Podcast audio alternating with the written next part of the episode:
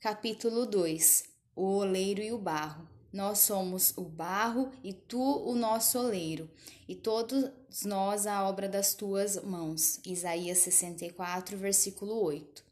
Quando estamos passando por uma crise em nosso casamento, é muito fácil focalizar no que nossos maridos estão fazendo conosco. Enquanto você fizer isso, irá somente debater-se e nunca chegará à vitória. Vamos aprender nesse capítulo que Deus muitas vezes não está mudando o comportamento de nossos maridos, porque Deus está usando as coisas que eles estão fazendo como o torno do oleiro e suas mãos, para moldar-nos mais à sua imagem. De qualquer forma, se declararmos que preferíamos que ele usasse outra coisa ou outra pessoa, mas não nossos maridos e nossos casamentos como seu torno, vamos vagar no deserto por anos. Contender o seu Criador. Ai daquele que contende com o seu Criador. O caco entre outros cacos de barro, porventura dirá o barro ao que o formou: Que fazes? Ou a tua obra, nós não tens mãos? Isaías 45, 9. Deixe Deus ser Deus. Ao invés de reclamar sobre como ou quem ele usa para provocar-nos a finalmente buscarmos a Deus, para transformá-los. Ouve-o por sua fidelidade. Ele está determinado a transformá-la em um lindo vaso, pronto para o seu uso. Mas você não entende Muitas mulheres me dizem, quando tento confortá-las ou encorajá-las, que eu simplesmente não compreendo. De muitas formas eu compreendo, embora estejam certas de que ninguém, exceto Jesus, realmente compreende. Como se o oleiro fosse igual ao barro, e a obra dissesse do seu artífice: Não me fez, e o vaso formado dissesse do seu oleiro: Nada sabe. Isaías 29, 16. Fale com ele acerca de sua situação e permita que ele lhe dê paz. Ele sabe o que é melhor para você, então trabalhe com ele. Você está em suas mãos. Eis que, como barro na mão do oleiro, assim sois vós na minha mão. Jeremias 18, versículo 6. Não é reconfortante saber que você está nas mãos de Deus? Embora seu marido possa dizer a você que ele não se importa ou tratá-la como se não se importasse, o seu Deus se importa. De quem mais você precisa? A verdade é que seu marido se importa. Meu marido Dan compartilha no vídeo número 4, que é um vídeo que eles têm durante o curso, sobre o que o seu marido está realmente pensando ou sentindo. A prescrição de Deus. Deus tem uma prescrição para curar uma nação ou uma família. Ele diz: E se meu povo, que se chama pelo meu nome, se humilhar e orar e buscar a minha face e se converter dos meus maus, dos seus maus caminhos, então eu ouvirei dos céus e perdoarei os seus pecados e sararei a sua terra. Segunda Crônicas 7:14. Deus disse que se nós nos humilharmos, se orarmos e se buscarmos sua face e não a sua mão, e nos convertermos de nossos maus caminhos, então ele irá ouvir-nos, perdoar-nos e sarar-nos. Ao invés disso, andamos segundo o conselho dos ímpios. Salmo 1, 1. Confiamos no homem, Jeremias 17, 5, e agora sofremos as consequências cura superficial. E curam a ferida da filha de meu povo levianamente. Jeremias 8:11. E curam superficialmente a ferida da filha do meu povo, dizendo: paz, paz, quando não há paz. Jeremias 6:14. Ao invés disso, devemos morrer para nós mesmas. E ele morreu por todos para que os que vivem não vivam mais para si, mas para aquele que por eles morreu e ressuscitou. 2 Coríntios 5:15. Somente os humildes. Humilhe-se. Pessoas determinadas e arrogantes compreendem a palavra de Deus sem o espírito, Mas para conhecermos a mente de Deus, necessitamos de humildade. A humildade será testada. O Senhor teu Deus te guiou no deserto esses quarenta anos para te humilhar e te provar, para saber o que estava no teu coração, se guardarias os seus mandamentos ou não. Deuteronômio 8, 2. A humildade irá salvá-la.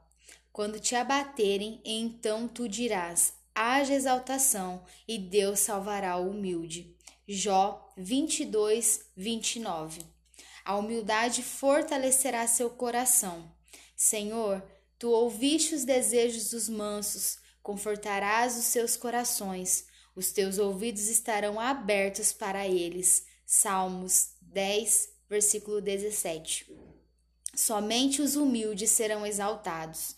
Depois dos tronos os poderosos e elevou os humildes. Lucas 1, 52. Somente os humildes receberão a graça que necessitam. Antes, ele dá maior graça, portanto, diz: Deus resiste, resiste aos soberbos, mas dá graça aos humildes. Humilhar, humilhai-vos perante o Senhor, e ele vos exaltará. Tiago 4, versículos 6 e 10. A humildade é enraizada no espírito. E finalmente, sede todos harmoniosos, compassivos, fraternais, bondosos e humildes no espírito.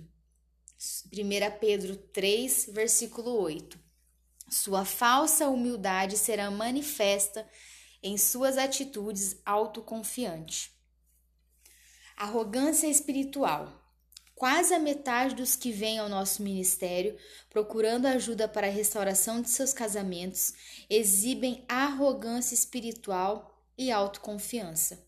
Isto é o que chamo de espírito farisaico. Mulheres, isso é tão perigoso. Isso impedirá Deus de mover seu casamento em direção à restauração, e é o que está realmente dirigindo seu marido para longe. Deus mostrou-me em Sua palavra que Jesus foi duro, crítico e opôs-se a somente um grupo de indivíduos, os fariseus. E eu fui um deles. Existem muitas mulheres cristãs que fingem ser espirituais no exterior, mas são imundas em seu interior. Existem tantas mulheres que olham para os pecados dos seus maridos, embora sejam negligentes para enxergar a trave em seus próprios olhos. Mulheres, esta fui eu. Eu via meu marido e seu pecado de adultério. Entretanto, ninguém podia vir a minha ver a minha controvérsia, minha falsidade ou a minha arrogância espiritual. Os outros viam e eu mesma via a mim como a pobre vítima que foi abandonada e traída, mas eu, em minha justiça própria, estava desejando perdoar. Eu era quem estava desesperadamente tentando manter unida nossa família falida. Eu era quem estava esperando de braços abertos para perdoar o meu marido, o pecador, quando ele voltasse aos seus sentidos, arrependendo-se e voltando para casa vindo do exílio. Escriba, fariseu, sepulcro caiado.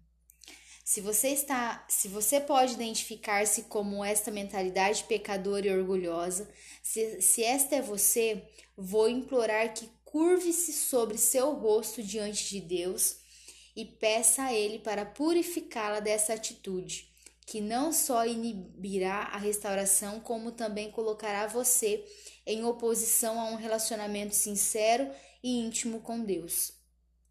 Ore Comece orando o Salmo 51, do 2 a 4. Lava-me completamente da minha iniquidade e purifica-me do meu pecado, porque eu conheço as minhas transgressões e o meu pecado está sempre diante de mim. Contra ti, contra ti, somente pequei e fiz o que é mal à tua vista, para que sejas justificado quando falares e puro quando julgares. Há muito mais sobre oração nos últimos dois capítulos deste livro. Busque a sua face. E se o meu povo, que se chama pelo meu nome, se humilhar e orar e buscar a minha face. Segunda Crônica 7:13. Buscar ao Senhor e a sua força, Buscai a sua face continuamente. 1 Crônicas 16, 11. Busquem a minha face, estando eles angustiados de madrugada, me buscarão. Oséias 5, versículo 15. Eles estavam radiantes, olharam para ele e foram iluminados, e os seus rostos não ficaram confundidos. Salmos 34, versículo 5. Busque a sua face. Tantos buscam a sua mão. O que ele pode fazer por mim? Mas aqueles que buscam a face de Deus herdarão todas as coisas. Converta-se de seus maus caminhos, e se o meu povo, que se chama pelo meu nome, se humilhar e orar e buscar a minha face, e se converter dos meus maus dos seus maus caminhos. Segunda Crônica 7:13. As escrituras não são somente para a mente, são para o coração e para a vontade. Para, para absorver o real impacto das escrituras, temos que render nossas vidas e nossa vontade à orientação do Espírito. Temos que estar dispostas a nos superar. Temos que render frutos para Ele. Obedecer é melhor que sacrificar. Eis que o obedecer é melhor do que o sacrificar, e o atender melhor é do que a gordura de carneiros, porque a rebelião é como o pecado de feitiçaria, e o porfiar é como iniquidade e idolatria. 1 Samuel 15, 22. Você sabe a coisa certa a fazer? Apesar disso, você não a faz. Obedeça. Aquele, pois, que sabe fazer o bem e não o faz, comete pecado. Tiago 4,17. Ande no Espírito. Ande no Espírito. Estar cheia do Espírito Santo permitirá que você ande no Espírito, não no pecado ou desejos carnais. Peça a Deus para enchê-la com seu Santo Espírito agora mesmo. E porei dentro de vós o meu espírito, e farei que andes nos meus estatutos, e guardeis os meus juízos e os observeis. Ezequiel 36, 27. Digo, porém, andai em espírito, e não cumprireis a concupiscência da carne. Gálatas 5,16. Ore, e se o meu povo, que se chama pelo meu nome, se humilhar e orar, 2 Crônicas 7, No curso de encorajamento, todas as mulheres cujos maridos estão com outras mulheres, que significam OM, oraram para que os úteros delas fossem fechados. Todos foram fechados, menos um. Deus usou essa criança como ferramenta para consertar essa família. Nós sempre podemos confiar em Deus para fazer com que qualquer coisa se transforme para o nosso bem, se sabermos que todas as coisas contribuem juntamente para o bem daqueles que amam a Deus, daqueles que são chamados segundo o seu propósito. Romanos 8, 28. Qual é a condição necessária para ser ouvida? Adeque seus desejos à sua vontade. A promessa de Jesus é baseada nesta condição: se vós estiverdes em mim e as minhas palavras estiverem em vós, pedires tudo o que quiseres e vos será feito. João 15, 7. Quando seu coração descansa em Jesus, somente a sua vontade é centrada na vontade dele. Você está realmente fazendo dele seu Senhor. E saber a sua vontade é saber a sua palavra. É a sua vontade que seu casamento seja curado. Ele odeia o divórcio e nós devemos ser reconciliados, porém ele tem condições. A condição para toda a bênção. Cada promessa dada por Deus tem uma condição para aquela bênção. Muitos clamarão uma parte das Escrituras, embora omitam as condições ou façam vista grossas a ela. Condição isso que é importante anotar, né? Se você está anotando, anote isso. Condição: crê no Senhor Jesus Cristo. Promessa: e será salvo. Atos 16, 31. Condição: Deleita-te também no Senhor. Promessa, e te concederá os desejos do teu coração. Salmos 37, 4. Condição: educa a criança no caminho em que deve andar. Promessa: e até quando envelhecer, não se desviará dele. Provérbios 22, 6. Condição: primeira, daqueles que amam a Deus. Segunda, daqueles que são chamados segundo o seu propósito. Promessa: e sabemos que todas as coisas contribuem juntamente para o bem. Romanos 8, 28. Suas lágrimas são preciosas para ele. Para quem choramos? Os homens parecem detestar nossas lágrimas. É porque eles não sabem o que fazer quando uma mulher chora, ou é porque a mulher tem usado as lágrimas para manipulá-lo tantas vezes que ele mantém-se à distância. O fato de, de que Deus é um Deus ciumento e de que essas lágrimas pertencem a Ele pode ser às vezes a razão para a indiferença de nossos maridos às nossas lágrimas. Então clamarás e o Senhor te responderá, gritarás e ele dirá: Eis-me aqui. Isaías 58, 9. Não cesses de clamar ao Senhor nosso Deus por nós. 1 Samuel 7, 8. Esta vitória pode demorar mais a ser manifestada na carne. Esperamos pelas coisas que não se veem. Isto precisará da nossa fé em Deus. Clame a Ele somente, não a seu marido. Somente Deus tem poder para transformar a sua situação. Minhas lágrimas. Já estou cansado do meu gemido toda noite. Faço nadar a minha cama, molho o meu leito com as minhas lágrimas. Salmo 6, versículo 6. As minhas lágrimas servem-me de mantimento de dia e de noite. Salmo 42, versículo 3. Põe as minhas lágrimas no teu odre. Não estão elas no teu livro? Salmo 56, 8. Os que semeiam em lágrimas cegarão com alegria. Salmo 126, 5. Ainda assim, agora mesmo diz o Senhor: Convertei-vos a mim de todo o vosso coração, e isso com jejuns e com choro, e com pranto. Joel 2, 12. Para achar maior comunhão e intimidade com o Senhor. Lágrimas, choro e gemidos você deve encontrar-se e escrever passagens das Escrituras que irão ajudá-la a entender a sinceridade do coração necessária quando clamamos a Deus, especialmente pela salvação de vossos maridos ou por um casamento quebrado ou problemático.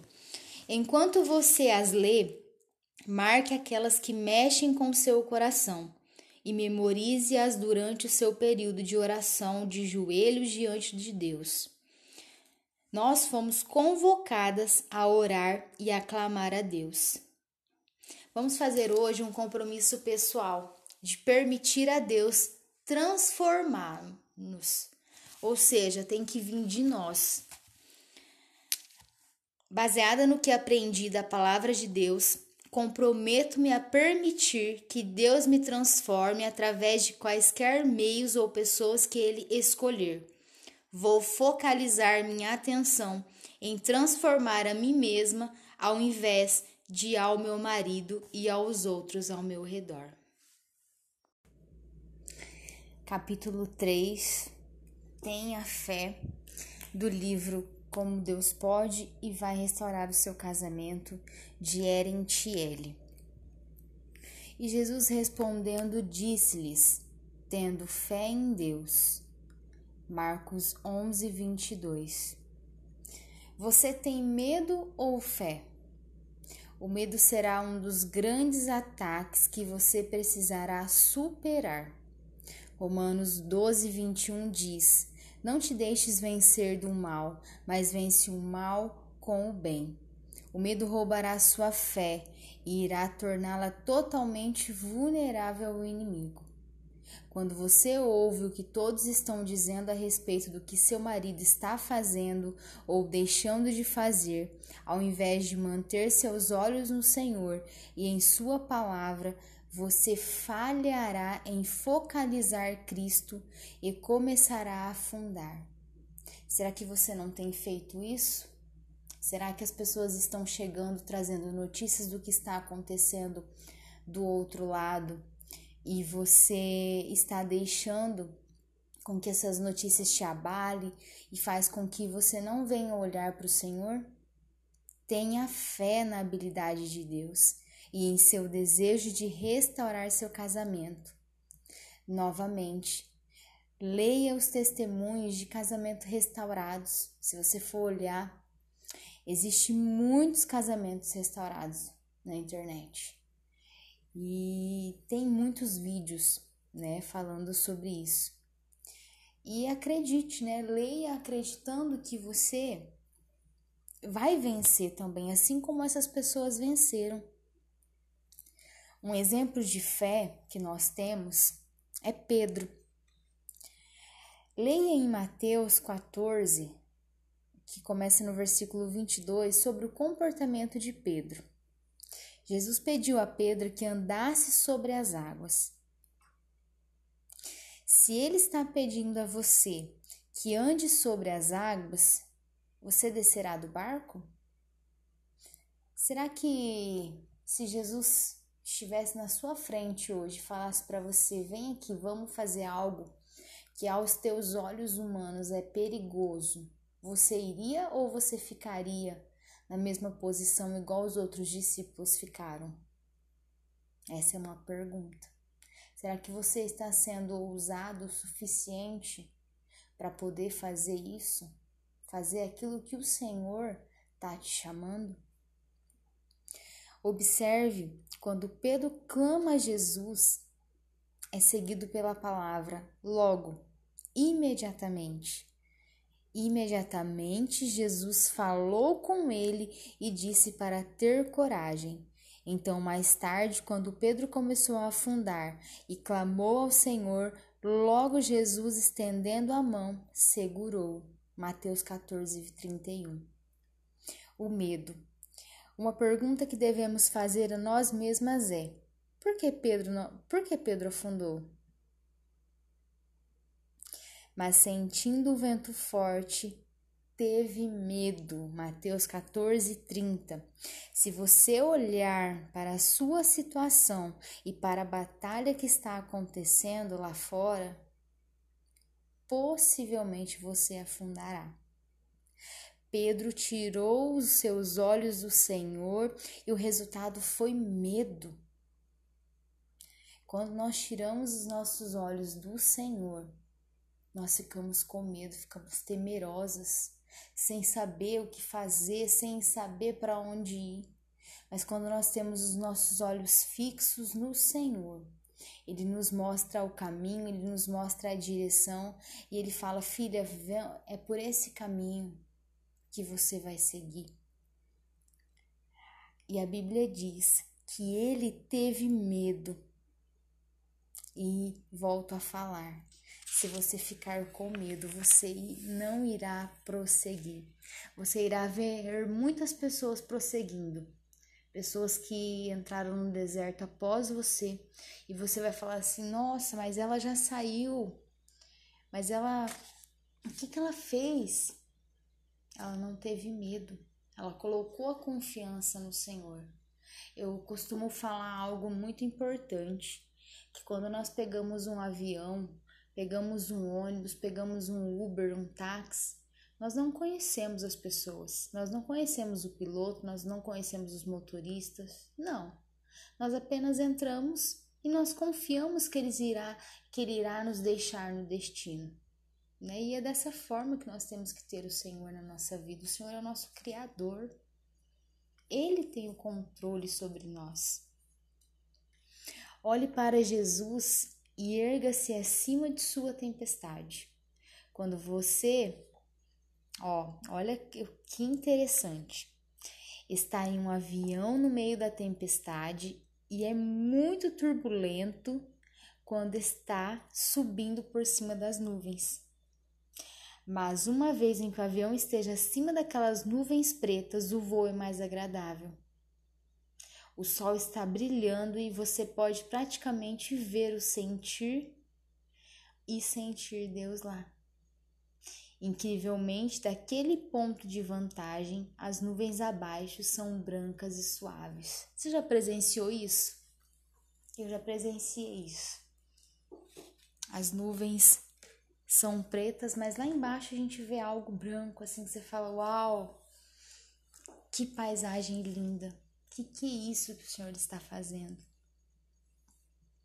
Seu testemunho Outro ponto muito importante é ver o que aconteceu aos outros que estavam no barco. Né? Porque se você for parar para ver, tinha outros discípulos lá. A Bíblia diz: Então aproximaram-se os que estavam no barco e adoraram, adoraram-no, dizendo: És verdadeiramente o Filho de Deus. Mateus 14, 33. Você deseja permitir que Deus use você para revelar sua bondade, sua misericórdia, sua proteção e atrair os outros para Ele? Há uma grande recompensa. Isso é evangelismo.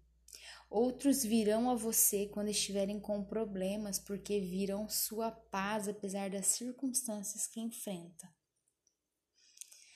Eu confesso para vocês, que eu tenho lutas, tenho dificuldades. Só que o Senhor, ele direciona, né? Ele faz com que tudo saia conforme o querer e a vontade dele. Porque eu aprendi a colocar o Senhor como centro da minha vida. As lutas vêm? Sim. As dificuldades vêm? Sim. Só que o Senhor é que me sustenta e eu procuro não olhar para elas. Eu procuro olhar apenas para o Senhor, que eu sei que Ele vai cuidar de tudo. Supere. O vento acalmou. E quando subiram para o barco, acalmou o vento. Mateus 14, 32. Sua batalha não durará para sempre. Esse teste foi necessário para tornar Pedro forte o suficiente para ser a rocha de, que, de quem Jesus falou. Mateus 16, 18. Satanás e os outros trabalhando para ele dirão que você ficará na provação até que caia fora ou desista. É interessante essa parte que diz que Satanás ele está todo tempo trabalhando e fazendo com que as pessoas que estão ao seu redor digam para você que pra, a, o teu problema não tem solução. Mas aqui fala que tem solução, que você não vai ficar o tempo todo vivendo dessa forma. Deus nunca teve a intenção de nos de, de deixar-nos no vale da sombra da morte.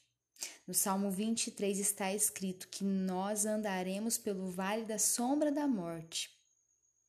Satanás quer que pensemos que Deus deseja que vivamos lá. Mas não. Ele quer pintar uma imagem de desesperança. Deus é a nossa esperança e a esperança é a fé em Sua palavra que tem sido plantada em nossos corações. Como você tem plantado a fé no teu coração? Você tem deixado ser contaminada pelas coisas deste mundo ou você tem colocado o dia a dia com o Senhor? Será que o teu dia tem sido com o Senhor ou você tem ficado o tempo todo vagando pelas redes sociais atrás de notícias? atrás de fotos, atrás de, de tudo aquilo que traz do seu esposo, e você fica mais tempo na internet do que na presença do Senhor. Fé. Abraão, O segundo exemplo é quando Abraão estava com 90 anos e continuava sem o filho que Deus havia prometido. Eu acho essa passagem tão linda. Já parou para pensar a cara de Abraão e Sara quando Deus disse para eles que eles teriam um filho? Já parou para pensar que hoje uma, uma pessoa de uma idade avançada, quando chega aos 70, 80 anos, já está com uma idade avançada. Imagina Sara e Abraão. Abraão estava com 90 anos. Então ele poderia pensar assim: nossa, ele deve ter dado risada na hora. E deve ter pensado, né? Isso é eu que imagino na minha cabeça, porque às vezes quando eu leio a Bíblia assim, eu eu eu crio algumas coisas eu imagino que ele Sara deve ter caído na gargalhada, porque era algo impossível. Né? E a Bíblia diz que ele creu contra a esperança. Romanos 4:18. Isto não é bom? Mesmo quando toda a esperança se foi, ele continuou acreditando em Deus e em Sua palavra. Nós temos que fazer o mesmo, crer contra a esperança. Crer que tudo aquilo que está perdido, o Senhor ele vai fazer.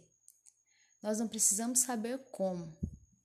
Só temos que ter a certeza dentro do nosso coração que o Senhor ele tem o melhor para as nossas vidas, que ele sabe o que que ele vai fazer no momento certo. Haja segundo a fé que você tem.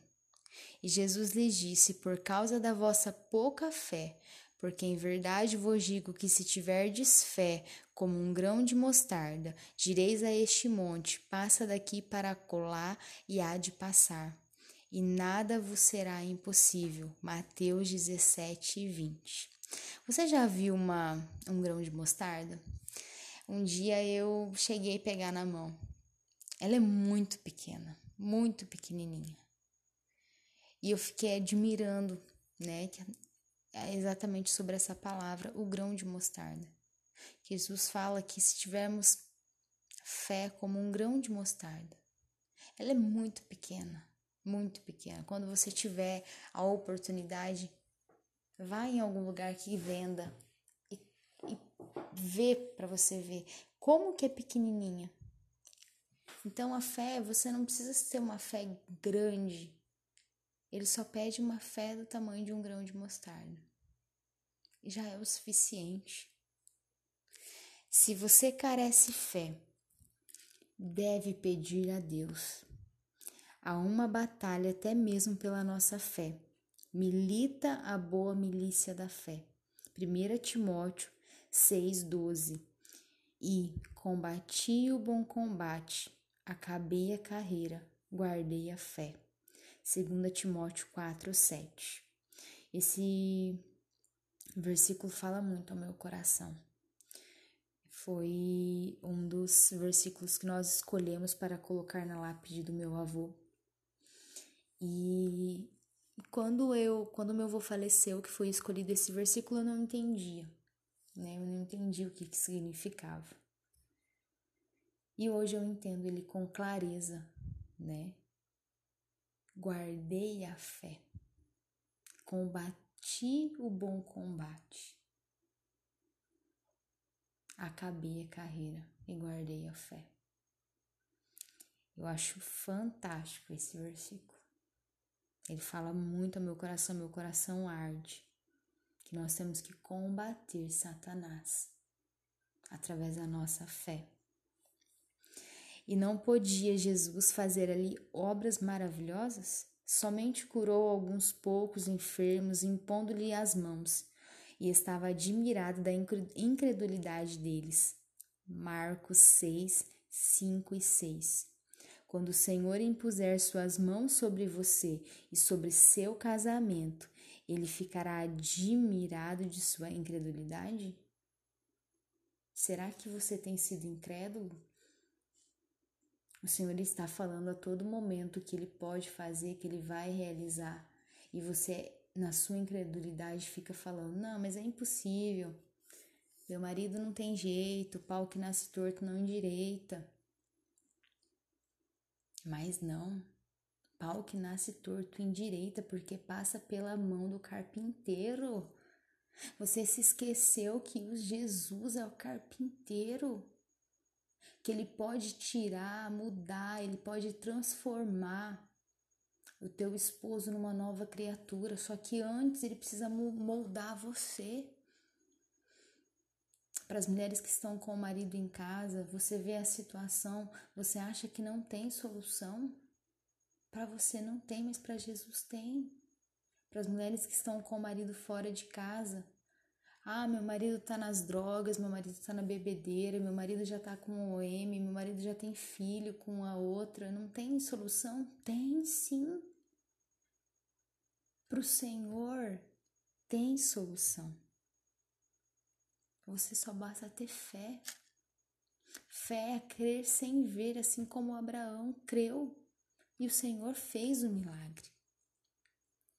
Nós faremos bem se imitarmos aqueles que na Bíblia demonstraram fé. Precisamos agir nas promessas de Deus, mas sejais imitadores dos que pela fé e paciência herdam as promessas. Hebreus 6:12. Dúvidas destrói. O coração dobre ou duvidoso. Você não deve ser uma mulher de coração dobre. Sua mente não deve hesitar em momento algum ou duvidar de Deus. Peça, porém, com fé, em nada duvidando, porque o que duvida é semelhante à onda do mar, que é levada pelo vento e lança, lançada de uma parte para outra. Não pense tal homem que receberá do Senhor alguma coisa. O homem de coração dobre é inconstante em todos os seus caminhos. Tiago 1, 6 a 8. Odeio os pensamentos vãos, mas amo a tua lei. Salmo 119, 113. Se você tem problema de coração dobre, precisa ler e meditar na palavra de Deus, que é a única verdade. Você tem que se separar de qualquer pessoa que continua a dizer-lhe coisas contrárias ao desejo de restaurar o seu casamento e sua vida. E você precisa falar a verdade com todos, sempre sobre sua fé, na habilidade de Deus e sobre seu desejo de uma restauração fé sem obras. Mas dirá alguém: se tu tens a fé e eu tenho as obras, mostra-me a tua fé sem as tuas obras, eu te mostrarei a minha fé pelas minhas obras. Tiago 2,18 Mostre aos outros que você tem fé através das suas ações. Se você acredita que seu marido vai voltar para casa, haja com tal. Deixe seu lado do armário vazio seu lado da cama vazio, sua mesa de cabeceira vazia e garanta que você use sua aliança de casamento. Essa questão da aliança aqui é um tanto particular. Eu, no início do meu deserto, lá em 2016, eu usei aliança por um bom tempo, né? Porque o que, que significa aliança? Aliança, primeiro, antes de antes de ser com o seu esposo, primeiramente ela é com Deus, né? Uma aliança que você fez com Deus no dia do teu casamento. E não sei se vocês já pararam para pensar sobre isso, mas quando ocorre uma briga, a primeira coisa que, que a pessoa faz é arrancar a aliança.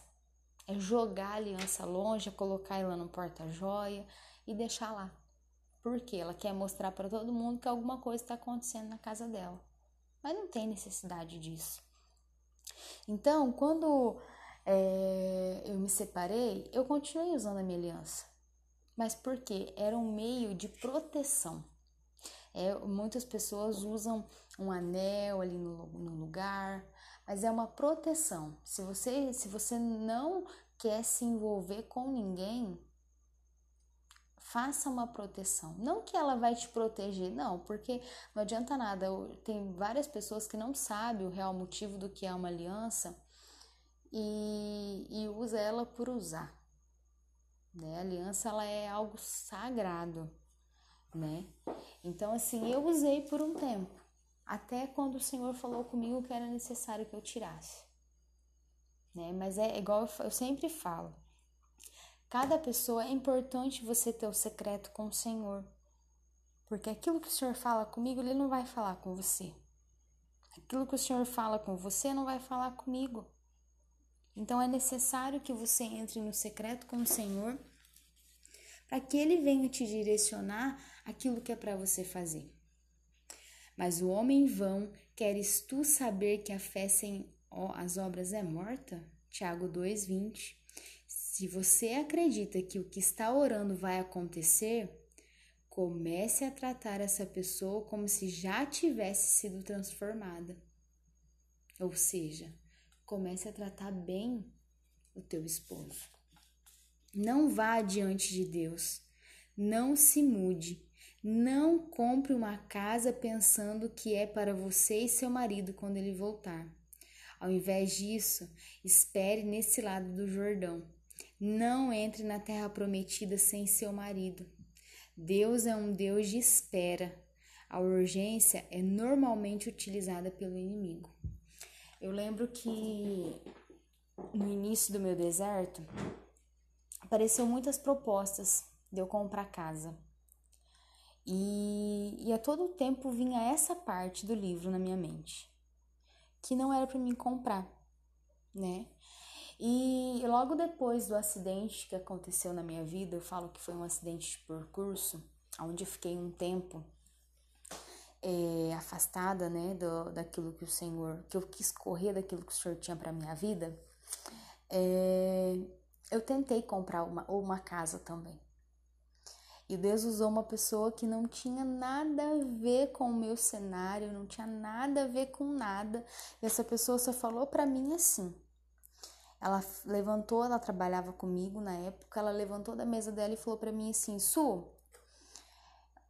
não é para você comprar casa, porque não é você que vai comprar. É o homem que tem que comprar a casa, não é a mulher. E a hora que ela me falou isso, eu levei um gelo. Eu tava digitando. A hora que eu, eu falei, meu Deus, que isso que ela tá falando para mim?